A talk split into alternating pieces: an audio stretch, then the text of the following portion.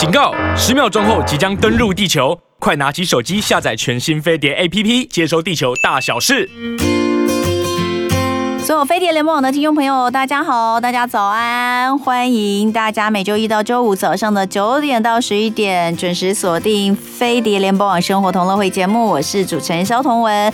今天是一百一十二年五月三十号星期二，嗯，今天的节目我们是预录的哈，那么呃，但是单元一样，我们还是进行亲亲我的宝贝单元。那等一下呢，我们要跟大家来聊一下呢，聊心图。书馆，哎，你有上图书馆的习惯吗？呃，你如果没有上图书馆，你孩子有没有上图书馆呢？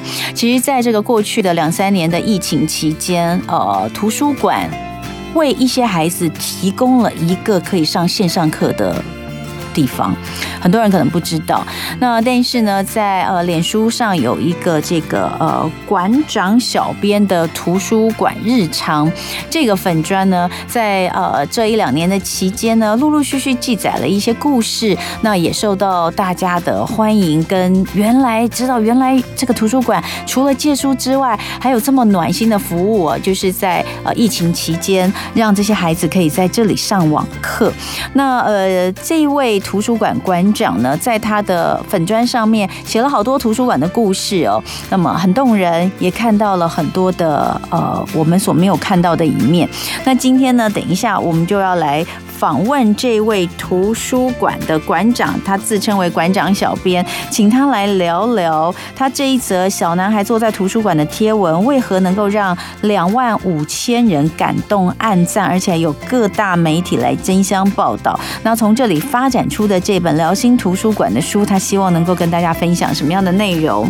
那第二小时呢，一同来讲古单元呢，好久不见的远炫老师要来跟我们聊聊台湾女神到。底谁是台湾女神呢？待会儿我们的节目当中呢，都会有啊很详细的分享。那接下来就让我们先进入亲亲我的宝贝，亲亲我的宝贝。好，接下来呢，就进入我们今天的第一单元“亲亲我的宝贝”单元。今天我们的主题呢是聊心图书馆啊。我想要问一下这个啊，我们的听众朋友，你有多久没有进图书馆了呢？哦，呃，大人其实大人哦，大人可能进图书馆时间比较少，但其实还是很多人都会去借书来看哦。呃，小朋友。呃，在尤其从小学开始哦，学校就有图书馆，所以我觉得孩子们其实到图书馆去借书，呃，这件事情在学校老师的引导之下，是一个非常好的学习习惯哦，我觉得蛮好的。像我们我们家孩子都也也都会有，就是从图书馆带书回来。那那是学校有图书馆，社区里面也有图书馆哦。到底这个图书馆可以带给我们什么？除了你想要的知识哦，呃，或者是一些呃疗愈，可以在图书馆得到之外，还有没有除了书本以外，其他的这些呃能够赋予给我们的一些呃？情感哦的连接等等，那今天我们要来聊的就是，这是一个小镇的图书馆，但是这个图书馆我都觉得它有可能是现在全台湾最有名的小镇图书馆，因为呃，这个图书馆的馆长哦，他他有一个脸书的粉砖，他的粉砖名称就叫做这个呃馆长小编的图书馆日常。好，那呃，在前两这两年，因为疫情期间，其实很多人都一直在上网嘛，所以呢，呃，这个馆长，这个这个小编，他写的是馆长小编，但他其实就是馆长哦。那他常常分享了一些很多的故事，让我们觉得很很很很窝心。那其中有一篇文章是有关于一个小男孩。这个小男孩呢，为什么坐在这个图书馆里面一天？那这篇贴文呢，呃，受到大家的疯狂转载哦，那有两万五千多人按赞哦，然后分享。那我等一下就请这位这个作者本人来讲讲这个故事。那今天我们邀请到的就是馆长小编本人彭冠伦，冠伦老师，Hello，老师你好。彤雯姐好，各位听众朋友大家好，我是馆长小编冠伦。好，馆长小编，你你先跟大家讲一下你的图书馆到底在哪里？我的图书馆在云林县的土库镇。嗯土库镇，所以它真的是一个小镇图书馆，对不对？是的。哎，你有去看过台北市的这些大的图书馆吗？有。哎，规模差很多吗？非常多。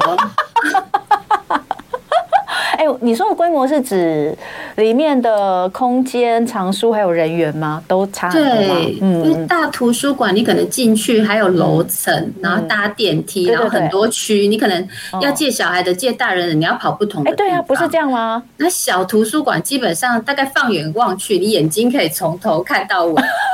如果只有一一层楼，这样就结束；如果两层楼，你再上去，可能也是从头看到尾就看完了。哎，那你们家图书馆是一层还是两层？我们是两层。哎，还不错哎。对，算小图书馆里面还有往上一层。对，还有往上一层。哦，对，是说你借书都不用走很大一圈，就是绕一圈就什么都借到了这样子。哎，所以应该在那里就只有你们这一间图书馆，对不对？呃，我们小镇有两间图书馆，大部分都只有一间，但我们比较特别，我们就是有两间图书馆。好，然后都是由我管理的。两间图书馆都你管的？对啊，因为我们编制上就只有一个馆长，所以就管了两间图书馆。哎，我先问一下，馆长这个编制，他算是在他是在哪里呀？在哪个呃，算是教职人员，还是算是公务员吗？他其实算是公务人员，每个乡镇图书馆的编制都会在他们的乡镇区公所下面。哦，所以你们是在乡镇区公所下面，可你们可能编制真的比较少，所以你是一个，嗯、你你虽然一个人，但是你是两间这个地方图书馆的馆长。对，是。那一间图书馆有几个人啊？我总共下面只有五个人，管两间吗？管两间，一间三个，一间两个，人超级少的。虽然他们图书馆不大，可是该做的事情也没有少，因为你每一个流程，比如说不管啦，就是你进书啊。盘点呐、啊，然后出借啦、嗯、整理啦，这些事情都是一样多的，对，对不对？是一样的，所有的流程是一样多，但人少哦。当然，可能书、嗯、书比较少，也会比较少。哎，可是我要跟大家讲哦，就是我有看，因为老师最近出了一本书，就是我们今天的主题叫《疗心图书馆》啊。那小镇图书馆长告诉你，阅读改写人生啊，遇见幸福的秘密，这里面有非常多呃。很感动人心、很疗愈的故事。那呃，他他这个这我我要讲就是说，这这个我在看这本书到最后，很棒的是，你知道很多的家长哦，都会去跟一些这个推广阅读的老师说：“哎，老师，你可不可以开个书单给我们？”哈，你知道有些老师就很不喜欢开书单，然后就觉得：“哎呀，这个这个书单有时候也不见得真的是很全面，也不见得适合每个人。”但是呢，这本书的后面它就有一百五十本的书单。分别针对三个不同的这个族群，一个族群是给老师的五十本，一个是给家长的五十本，还有一个是给孩子的五十本。你知道我看了一下，我觉得，那我刚刚有问一下馆长，馆长跟我说这些书都是在你们图书馆都会有的。对，哎，我觉得他非常厉害，因为那些书都是我会喜欢看的书，而且都蛮很多都是蛮新的哦。嗯、所以你想想看，就是呃，馆长他真的需要做很多很多的事情。那你呃接下馆长的这个职务是是什么时候开始的、啊？好像在一百零八年的时候接了馆长的工作，也就是四年前而已。对，然后那时候接下来的时候，每个人都跟我恭喜，都说安妮卡凉哦，安妮卡轻松哦。殊不知，对，就是大家对图书馆长印象就是觉得很轻松啊，对啊，就是只有借还书而已，没有什么事情。没有，可能也觉得你是小镇图书馆嘛。嗯嗯，所以就觉得你应该没有太多的这个，不像哦，比如说台北，台北图书馆常常都人满为患。对，你们的图书馆会有很多人吗？不会，不不会到人满为患。嗯、我们大概，我觉得小镇的图书馆呢，嗯、我们的最多人的时候是礼拜六、礼拜天，嗯、就是家长带小朋友或孩子过来。嗯，那平常日的时间，老实说，就是没有什么人。来的人可能是来装水的阿妈，吹吹冷气，厕所的阿伯啊，吹个冷气，看个报纸啊。哦，比较是这样子的，就是小镇的民众这样子。那听起来是蛮凉的啊。对，是平平常日，可是我就是自己把它搞得很忙。对，哎，你是那个时候接下了图书馆的这个职务之后，你就成立了粉专吗？我之前就开始写粉专，就是这件事本来就是我的兴趣。我从开始，我应该在大学无名小站那时候，就是一直有在写文章的人。哦，无名小站呢？对，然后写一写，可能中间又生孩子，就有点忙碌断掉。等到孩子稍微大一点，又开始慢慢开始写起来。所以，其实我早就在写这粉专，只是那个时候不叫馆长小编，因为我一开始没有当馆长，是后来慢慢当了馆长之后，想说，嗯，我应该给他一个定位，然后才在想说要怎么样去定位我自己啊。然后想说我是图书馆长，可是当取一个馆长名字好像很普通，嗯，对。然后后来又想说，我在图书馆的工作真的是包山包海啊。嗯对，就是可能大家就觉得我很像很轻松，可是如果说一间大图书馆，它的馆舍什么漏水啊、马桶不通啊，那些都有人去处理。嗯，然后还有如果买书，可能是采编采购，又是有一组的人在处理。然后办活动、想活动的人也有一组人。嗯，然后读者服务现场的状况被投诉、跟读者吵架等等，可能还有人去处理。嗯，但是在我们小地方啊。也就是你一个馆长，然后带着几几个人要自己去处理。讲的以上所有事情，其实你全部都要处理，对不对？对啊，因为就对你要做决定，然后带着馆员一起去做。对。然后那个时候我也创了图书馆的粉砖，就是连文案呐，自己要当小编，就这件事情。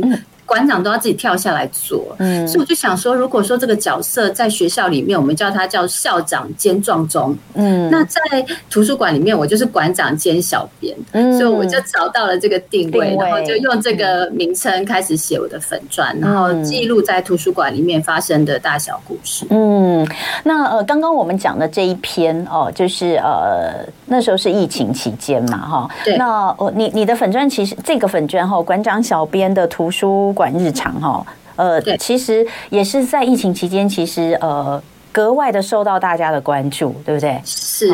那个时候这一篇文章，我们先来讲这个小男孩的这一篇文章，呃，当时是什么样的状况之下想你你让你想要记录下来？因为其实我我记录图书馆的事很久了，对，但是没有人看，就是粉砖流量很低，对，我也不晓得，那时候只是纯粹觉得我。就是看到了现场有这样子的一个故事，我就把它写下来。因为那个时候去年的停课跟前年的三级警戒其实不太一样。嗯，三级警戒的时候是图书馆也关门，学校也停课。对，但是去年是学校是停课的，但是我们图书馆是可以开放的。对。对，然后那个时候我就发现，哎，平常日本来只有那些阿伯啊，嗯，老人家来，怎么突然出现了一些小朋友？嗯，然后来图书馆都是用电脑，嗯，然后他就跟我说，他是要上学校的线上课程，嗯，我就突然意识到说，哦，原来我们图书馆的电脑可以让孩子们上线上课，嗯，但是很快的，就是我就想到说，我们的电脑都有使用时间的限制，嗯。对，我想说，那你上课上一半啊，被登出了怎么办？对，可小朋友都没有想到要去克服这个问题。他说没关系，我再去柜台再去开一次权限，就是我要再用。嗯，当我想到说他是为了上课的时候，嗯，我就跟他说，今天阿姨会把所有的那个电脑的系统都解除，你可以安心的在这边上课，你就不会被登出嘛，老师就会觉得你不见了。嗯，所以那段期间，我们就把所有的电脑都解除了设定，然后让每个要来图书馆上线上课的孩子都可以安心的上完他的课。嗯，所以呃，当然，大家听完这个故事就知道为什么这篇文章哦会呃会被转为这个呃流传。那我记得你那个时候拍了一张是孩子背面坐在那里用电脑的照片嘛，对，对不对？是，嗯，就那样的一个视角啦，那就是一个馆长的视角啊，然后想要。想要让这个孩子可以上课上得更顺利哦，就是用我们图书馆能够做到的来帮助他。但那个其实就是一个小小的。念头，可是就让人觉得非常的感动。那呃，当然那时候可能大家就会觉得哇，暖心馆长啊，那图书馆小镇图书馆就是这么有人情味啊。呃，在台北图书馆，我相信可能没有办法做到这件事情，我认为没有啦哈。那呃，但是其实我后来看你的书，其实后面就会想到后续，对不对？就是呃，可能对你来说是一个对馆图书馆来说是一个非常好的一个正面的宣传，但是学校可能就受到一些责难，就是为什么。会让孩子没有电脑可以用，还要跑去图书馆用，是不是后来也有这这一段？对，因为后来是平面的那个小男孩那个新闻出来之后，隔一天就是早上所有记者电话就是一直打来，就是说他要来采访，然后问我说这个小男孩会不会出现？嗯，我说我怎么知道他今天会不会来？每一天来的人我没有办法控制，可是他们就是还是蜂拥而至。嗯，对，然后一样还是有其他的孩子在上线上课程。对，然后刚开始是觉得说哦是一间暖心的图书馆，然后为他们解除设定，但后来他们在慢慢的呃延伸。还延伸下去，就会说我们的教育政策不是生生有平板吗？嗯，对啊，不是可以跟学校借平板、借笔电，还是可以申请无线网卡吗？怎么会有孩子们是呃没有电脑用，然后跑去图书馆用电脑的？哇，这把火好像突然就是烧到学校那边去了。那时候我开始发现，他们开始跟校方，就是教育界联络的时候，我想说惨了。嗯，对，学校一定会马上就是接到许多的关切。那果然就是就是上级等等都打来关心，说到底是什么样的一个状况啊？嗯，对，还好跟学校合作的很好，他们很理解，说我不是故意的，就是说这件事情，嗯，对我也是想帮忙，只是说没想到最后变这样子。没有，其实后来我觉得还有一个地方很感。感动，就是说你们也去了解了这个孩子，他其实是可以去申请学校的平板，但是他却做了呃来图书馆的这个决定。为什么？我觉得这件事情是让我觉得非常非常感动。其实，在书的世界里面，本来就可以疗愈人心，而在一个温暖的图书馆里，他更可以看到很多很多的故事，还有人情百态。那今天在呃我们线上跟我们一起视讯连线的，就是呃。在脸书上，他的粉砖有五六万人追踪的馆长小编的图书馆日常的本人呐、啊，馆长也是小编，就是馆长兼小编啊，什么事情他都要做。呃，彭冠伦老师，彭冠伦馆长，馆长刚刚跟我们讲到这个呃那一篇呃让你的粉砖爆红的那篇文章的后续的故事。那你其实，在书上有写到，嗯、后来大家有去有去这个追踪，然后呢，你们有去了解那个孩子其实为什么会没有平板呢？不是大家都应该可以跟学校申请平板吗？这个资源应该没有匮乏呀。但你后来告诉我们真正的实情是怎么样的时候，也让大家非常感动，对不对？嗯，对。后来我们就是去了解，校方也去了解，说为什么他们只借了一台电脑回家，嗯、然后两个人轮流来图书馆上课。嗯，他们给我们的答案是。他们也想把资源留给其他需要的人，嗯，对。然后我就觉得这件事情连我自己都好感动。我发现善良真的是一种选择，就是即便是这些孩子，他也有选择他想要表达他的善良的方式，就是把那一台电脑留给别人去使用。因为他们是一对兄弟，哦，对不对？他们是一对兄弟，哎，是两个人嘛，对不对？两个人，对。但他们就是每天就是今天你来，明天我来，轮流来这样。对，然后后来才想说，因为只有一。台电脑在家里面哦，所以另外一个人就来图书馆哦。那当然后来就去追，哎，为什么呢？不是生生有平板吗？大家都应该有啊。两个人彼此上的课不一样，本来就应该要两台。后来他们发现，他们其实是可以申请两台，但他们觉得我们申请一台就好，我们另外一个人可以去图书馆。好，那呃那个时候其实不是只有这样的一个例子，其实蛮多孩子都来图书馆。对对对，嗯，所以那时候每一天，呃，从他们的身上，那那时候，你你你那时候有没有觉得，就是哦，原来我们可以做的更多？有，那个时候我突然觉得，就是。因为那个时候老师又要上线上，然后实体课好像又有几个学生，我觉得老师都快崩溃了。嗯，然后家长也很崩溃，因为他要上班，但是他的孩子是处在一个不用上课的阶段。嗯，对，就是要在家里面。然后我就觉得老师看不到学生，然后家长又疲于奔命。我突然发现，我就在图书馆里面。这是我的上班的时间，但是我好像可以做的比推广阅读或是这件事情更多，就是直接去帮助到这些孩子们，对，让这些父母嘛也放心，或者是呃小朋友有的来根本就找不到他线上课程的路径啊，对，如果老师可能会想说我要怎么告诉他，请他进的这个教室，对，我就觉得好像真的有我们可以帮上忙的地方，我就觉得这是图书馆工作比推广阅读的价值更为重要，就成为孩子的重要他。哎、欸，那你那个时候应该很忙哎、欸，就是每天都在看是谁来上课这样的。然后呢，他们可能都会说，都都都会认为你也是当时的一个当他们的老师，对不对？他找不到点像老师，对，找不到路径进去啊，搞不清楚老师在讲什么的时候，可能都会去跟你求助，对不对？对啊，或者是小孩子在做什么考试题目，还一直转头看我，我又不能帮他，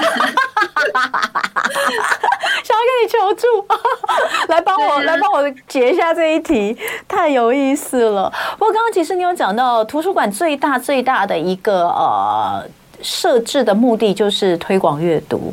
那你也讲到，你从以前就很喜欢写文章，你一定是一个爱看书的人，对不对？所以你自己在这个呃。推广阅读这件事情上啊，呃，你说你你自己其实以前没有很爱看书，曾经对对，哎，那那你是怎么从一个不爱看书的孩子变成一个爱看书的孩子？现在很多家长都想要听这一题的回答，你知道吗？我觉得就是家长。跟现在家长很像，就是我是当了妈妈以后，虽然我没有很爱看课外书，但是我希望我的小孩喜欢看书。哎，我想现在很多家长也是自己一直划着手机，然后跟小孩说：“赶快去念书，赶快去念书。”对，然后那个时候我就意识到，说我必须开始陪孩子亲子共读，尤其老大出生的时候，嗯，所以我就是等于是陪着他一起成长，重新学习。嗯，我刚开始我进图书馆，我发现我也不知道借什么书，哎，嗯，就是我觉得现在我去帮助这些孩子的经验。一部分是我自己在图书馆里面，我没有使用过，我也很迷茫。虽然很多书，但是我真的不知道该从哪一本。开始阅读要怎么样的去选书？嗯，后来我认识了一个朋友，他推荐我一本书，叫做《呃给孩子的绘本一百八十选》，是海狗房东写的，就很像是开书单的意思。就是因为当你不知道的时候，先有人开书单给你，我就照里面的书，然后找我自己觉得有兴趣的，嗯，然后书名抄下来，锁书号抄下来，一本一本的去图书馆把这些书借出来，然后跟孩子开始共读。嗯，对，然后也是在这个阅读的过程当中。当时也发现，哎，其实绘本很有趣。嗯，慢慢的，我就因为有走进图书馆，就除了借孩子的书，我也会看一些教养的书啊，或者看，哎，图书馆进了什么新书。慢慢的就是，我就自己走入了阅读的世界，仿佛一开始是为了孩子，但后来其实是为自己而读。嗯，哎。那我想问，因为其实你的书里面第一篇你分了几个篇章嘛？第一章我们就讲到就是你在图书馆遇见的那些孩子们。那第二章其实就在讲图书馆里。呃，你知道我在看的时候，我觉得好像你有些家长可能在家里面叫孩子买了很多书放在家里面，逼孩子看，孩子看都不想看，然后家长气得半死，还不如带去图书馆。好像还比较好哎，你你怎么看图书馆跟家里这两个不同的地方，在孩子阅读这件事情上能带给他们的感受？我觉得家里面的书啊是父母买的，嗯，就是父母选书，嗯，然后我发现父母选书会有个特点，他都会选很有教养、教育意义，比如说要吃饭、要刷牙，就是他都想要传达一种。教条式的东西，但是我觉得孩子的选书逻辑就是没有逻辑，他会随便拿，就是他看的封面喜欢，对，或者是书名他就是喜欢，所以我发现。要给孩子一个选书的权利，就是自己选他想要看的书。嗯，对，不要否定，在他还没有阅读之前，先肯定他选的书。不要说你借这什么书，这有什么好看的？反正图书馆借书又不用钱。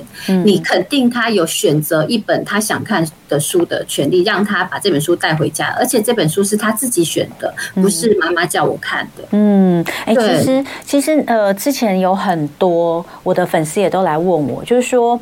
你怎么？因为因为我的两个小孩都非常非常喜欢看书，那呃，他们就说你怎么样让孩子这么爱看书？那当然，我有我的这个这个最原始的方法，就是他们小时候其实是除了书以外，他们也没有别的书跟玩具以外没有别，因为我不给他们看用三 C，就是跟以现在的年代来说，这比较少。那所以他们。很快的，他们发现就是看，我就给他们书嘛，因为他们就会去看书，他们无聊就会去看书，然后他们就在书里面发现原来书这么有趣，有这么多的书可以看，就是给他们一个阅读的环境。我的做法是这样，但是当大一点点的时候，会遇到的问题确实就是要给他们看什么书。像你刚刚讲，你说小点的可能就是呃啊要吃饭啊，要刷牙之类的哈，这种大一点的你可能就会发现爸爸妈妈很喜欢买什么海伦凯勒啊，以前莱特兄弟。就是一些名人传记，然后我发现小孩对名人传记一点兴趣都没有。你知道有很多妈妈、爸爸，我我以前小的时候也是一大堆名人传记在那边，我真的印象完全薄弱，我甚至有没有看过我都不知道。所以你刚刚讲的一个很重要，就是说给孩子选书的权利。那呃。图书馆的书其实都经过选择的，对不对？嗯、跟你在网络上，或是你把它带去书店里面选，其实不一样的，对不对？嗯嗯，所以呃，因为之前就是有我曾经跟我女儿一起去，就我们两个去，因为那时候已经比较大国中，那我就跟她说好，她说她跟我讲说，妈妈我已经没有书可以看了，我家里已经没有书可以看，我需要买书。那我说好，那我想说我心里面也有几本书，我觉得还不错，她应该可以看一下。就后来我们到那边之后，我就发现她挑的书都是我这个就是会皱眉头的，你知道吗？就是那种。哦，就是有一部分是言情小说，有一部分是恐怖小说，这样。我觉得小说没有关系，但我觉得你是不是看的也对，就是太太太偏小说类哦。那所以我们后来这个协调的结果就是，他喜欢的书我买几本，然后我再加一两本，这两本我觉得还不错，你看看你要不要，有空的话也看一下，用这样的方式。所以呃，我觉得这样想。我觉得图书馆好像更适合孩子选书，因为很多的家长问我，他说他很担心让孩子把把权力放给孩子，但是孩子选的书可能会不好。在图书馆，你觉得爸爸妈妈需要担心这件事吗？我觉得图书馆我们在选书上面会做初步的筛选，是不至于选到太夸张的的书籍。嗯，对，而且我觉得其实。逛网络书店跟逛图书馆是不一样，虽然书店会呃网络上会给你推荐，可是那是大数据的推推荐嘛，对。然后到图书馆你会实体的看到那些的书籍，我觉得就很像去逛街一样。就有时候女孩子可能只是要买顶帽子，然后不小心啊外套啊鞋子整套都买好。对。有时候你可能是为了借某一本书去图书馆，但是它的书架旁边如果依照所书的话，会有一些呃类型相同的书，你有时候会在。意外的发现说，哎，其实图书馆某一本书我可能没有想过，但是其实带回去还蛮好看的。嗯，所以我觉得大家可以来逛一逛，把它当逛街一样，就是来逛一下图书馆，你就会发现一些你从来没有想过的书，但是它意外的好看，你意外的喜欢。嗯，不过你确实也提到一个，就是说我们要推倒这个妨碍阅读的高墙。对，这个其实就是不得其门而入这件事情。你会觉得，哎，去图书馆很方便啊，走进去就好啊。可是你的孩子借书这件事情，我觉得好像是，呃，我我们其实可以用一个很简单的方式，让他觉得这件事情我是可以自己做的，也可以自己，然后我有选择权。嗯，好像孩子在这件事情上会觉得蛮有成就感的，对不对？就肯定至少还没看书，肯定他选的书。是好的嘛？嗯，小事小事的成功经验对孩子都很重要。所以你说这个推倒高墙，给他一把钥匙，其实就是一张图书证，对不对？对，办借书证真的很重要。我觉得只要能够走进图书馆的父母，大部分就是会帮孩子办。办借书证，嗯，对，但是我看到的是很多父母是自己不会走进图书馆的，就更不用说他会去帮他的孩子办一张借书证，嗯，所以办一张借书证，然后呢，嗯，去图书馆，其实如果孩子他能够自己在里面选书，而不是都是看爸爸妈妈给他的书，他真的可以在这个图书馆里面绝对可以找得到自己有兴趣的东西吗？嗯，我觉得是可以的。嗯，那有些爸妈可能会很担心，说他都是拿漫画，图书馆里面也是有漫画，没有错啦，对不对？有，但是我觉得现在其实出版业就是很用心，就是我们这一代的父母可能觉得字都是文字才叫学习，对。但现在的出版社就是很努力，把一些很难的知识用图文啊，就是可能很像是漫画的方式去呈现。对，所以我并不排。那么排斥孩子去看一些，例如说科普类的漫画书，嗯，对，其实他在里面是可以学到东西的。嗯，对。那呃，当然这个呃，阅读的习惯啊，我我我我其实有的时候，像我上次呃受邀去高中演讲哦，那都是高一高二的学生有七七八百位，那我那时候就问说，嗯，我问他们说，你们的父母还有在阅读吗？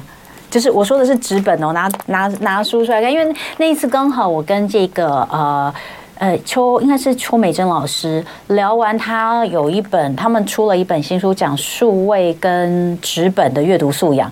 那个馆长应该知道这本书，有那本我看了，哎，那本其实很不错，哎，我觉得非常不错，所以我也去跟这些孩子在聊阅读素养跟媒体试读这件事情的时候，我其实有讲到这本书的一些概念哦。然后呢，呃，我就问了他们一下，就说，哎，你们你们的父母有在阅读的多不多？哎，真的很少。就是嗯，对，所以其实其实呃，在讲到说怎么样让孩子爱上阅读这件事情，我想恐怕还是父母亲需要做一些什么事情哦。所以这本书后面开给家长的五十本书单，也是可能让已经很久没有阅读的家长们其实是可以看得下去的，对不对？所以我们待会儿回来再来聊，就是嗯，图书馆。之外，你你还成立了一个解忧图书馆哦。那这个东西我们等一下可以聊一下，以及还有就是呃书单的部分，其实我们等一下也可以稍微聊一下哈。那在我们视讯线上跟大家聊天的是脸书粉丝专业有五六万人追踪，他的文章常常都给大家疗愈力量的馆长小编的图书馆日常版主，呃，也是馆长小编本人彭冠伦馆长。那刚刚有提到，其实你每天在图书馆里面的时间真的非常的长哦。那你刚刚前面也讲到了馆长的呃事情包山包海啊，那个呃什么都要做，但是你你这么忙碌的状况之下，你还成立了解忧图书馆，就是说呃馆长室变成了这个谈谈心室啊，对，可不可以跟我们聊一下这个这个故事？哦，其实那个故事是就是小朋友跟就是妈妈吵架这样子，嗯、对，然后妈妈请。阿妈去接他，然后已经下雨了，但是他就觉得妈妈很烦，为什么叫阿妈来接我？嗯，对，然后他跟阿妈，他就自己要走来图书馆，阿妈就是在旁边骑着摩托车要追着他，然后他就觉得阿嬷。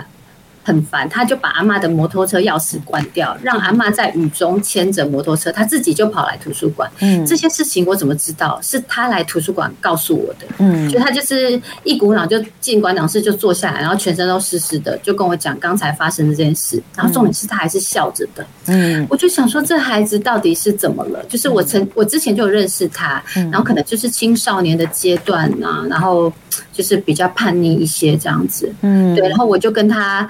聊天就是主要是听他说。听他想说什么，然后他的感受是什么，然后另一方面，我也请他妈妈就是不用担心，就孩子在这边。嗯，那我一直觉得图书馆里面虽然好像重点是书，但我觉得更重要是走进来里面的人。嗯，对，像这样子的孩子，这样的家长，其实他们都是在一个嗯很担忧的一个情况下面，对，让家长知道说孩子这是一个安心的地方，对，他在这边很安全，没有问题，然后也让孩子。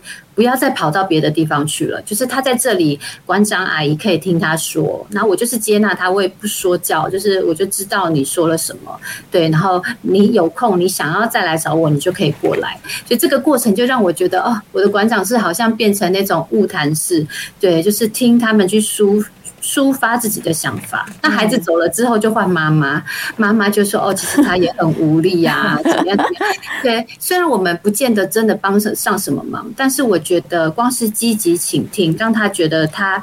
被同理，有一个人可以说话，我想这对读者来说，其实就是一个很大的帮助。嗯，其实呃，就是馆长在他的这本书里面，每一篇文章你都可以看到，他其实都置入了一本书啊，就是最少一本啦。像在这个解忧呃解忧图书馆的这一篇呃分享里面，就是我们他刚刚讲的这个这个女孩是个青少青少青少青少年，对，那在青少应该讲青春期，其实亲子的关系本来就。会比较紧绷一点，所以呃，哎，你的三个孩子现在多大？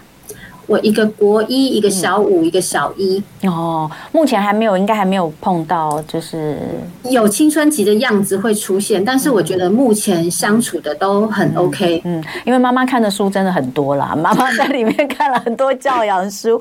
那其实你在这一篇里面讲到的，其实就是呃，这个胡老师，胡老师他的那一本说不出的口，呃，说不出口的更需要被听懂的书。那呃，前面在呃很多。的这个文章里面也都提到了，像是你想到慧珍老师那本《最后抱他的人》哦，那个也是我们哭的半死的书，那一篇让我们觉得很感动。那嗯，在图书馆里面有这么多的故事，然后也我我觉得。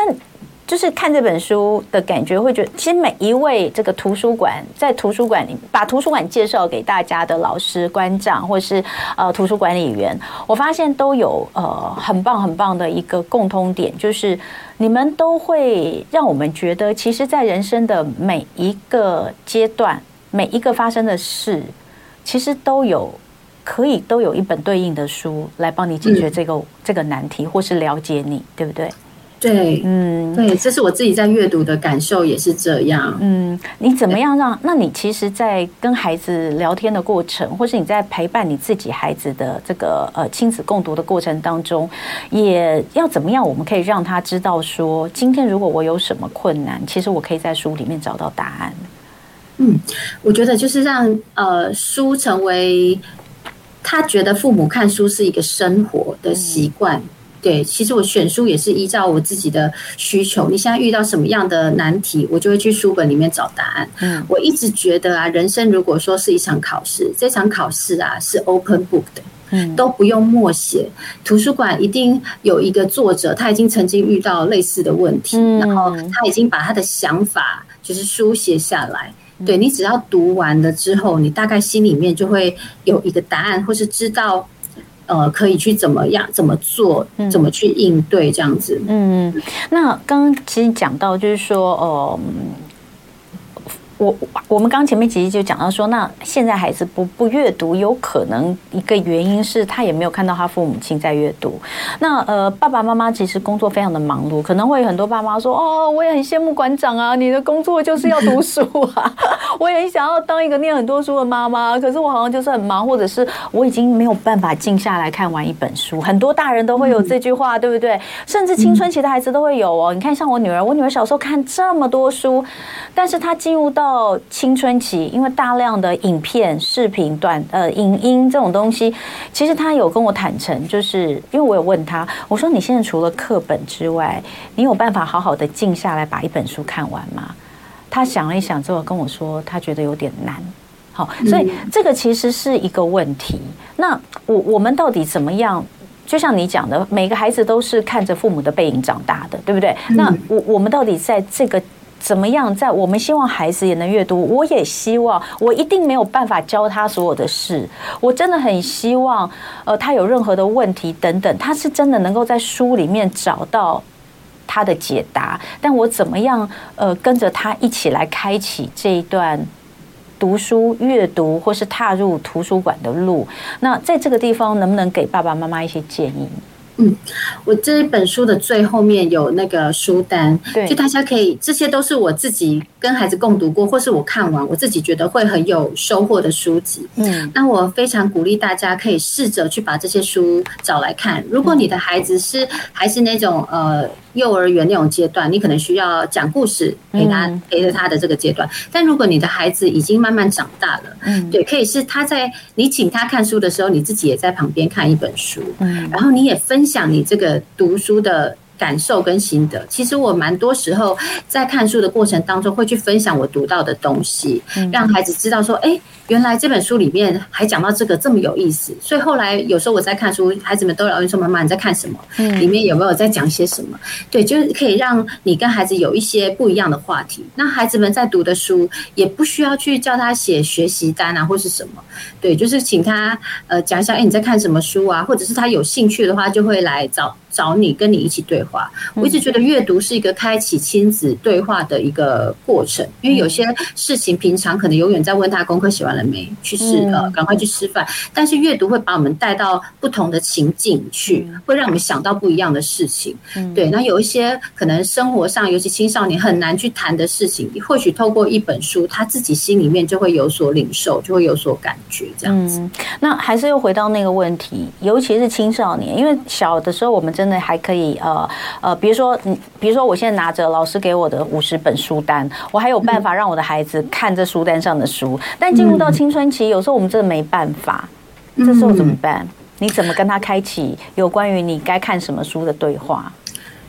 哎，我大部分都是我自己先看过，哎，嗯，有时候不是说我把一本书塞给他，而是我看过，然后用某一个小篇章去引起他的动机，嗯，或者是，其实我觉得书本其实是一个载体。现在有很多像是呃有声书，或者是影音 Podcast，或是 YouTube 的说书，我觉得那个也是一个很好的媒介，让孩子们用一个可能三五分钟，大概知道这本书在讲什么。对，让他很快的有知识可以吸收之后，他才觉得哦，原来这本书有这些知识点，所以他会有兴趣想要继续阅读。我觉得这个方式对大人也是有用的，因为可能读完一本书，大家就一开始就很抗拒，而且可能要读到一个程度才觉得好像有什么收获，就是有时候读了。读到后面就忘记前面，但是你听别人说书，他会很快的条列出这本书他觉得的重点是什么。对，也许你就已经觉得很有感受。嗯，但是最后我觉得别人，我就说阅读是生命的回音。每个呃分享心得的人，其实那都是他的心得。最终还是必须回到自己去翻开这本书。对，你会读到的东西，就是你生命中真正需要的。嗯，哇，今天真的非常谢谢这个馆长小编彭冠伦馆长彭冠伦老师来跟我们。聊这么多，就是呃，有关于图书馆，然后。推广阅读这件事情，他的一些看法跟想法。那呃，很多很多的故事哦，他呃不只是会讲，您会发现这个馆长很会讲故事哦，但他真的也非常会写故事。这些故事都在他的《辽心图书馆》这本书，这是远流出版社出版的。那欢迎大家其实都可以看。那尤其是后面的这个书单的部分哦，哦、里面有好多书都曾经上过我们的节目哎，我我有仔细去看，很多书都有在我们的节目当中访谈过，所以如果你喜欢我们的节目，我觉得你一定会喜欢这个冠龙老师给大家的书单。那同样的，在听完他的一些图书馆分享之后，我觉得以后我们到了图书馆，我们真的要给这些图书馆的工作人员们多一点加油打气，他们真的非常的辛苦。那谢谢呃馆长，也欢迎大家继续 follow 他的馆长小编的图书馆日常。那非常谢谢馆长小编，谢谢你跟我们聊天，谢谢童文姐，谢谢各位听众。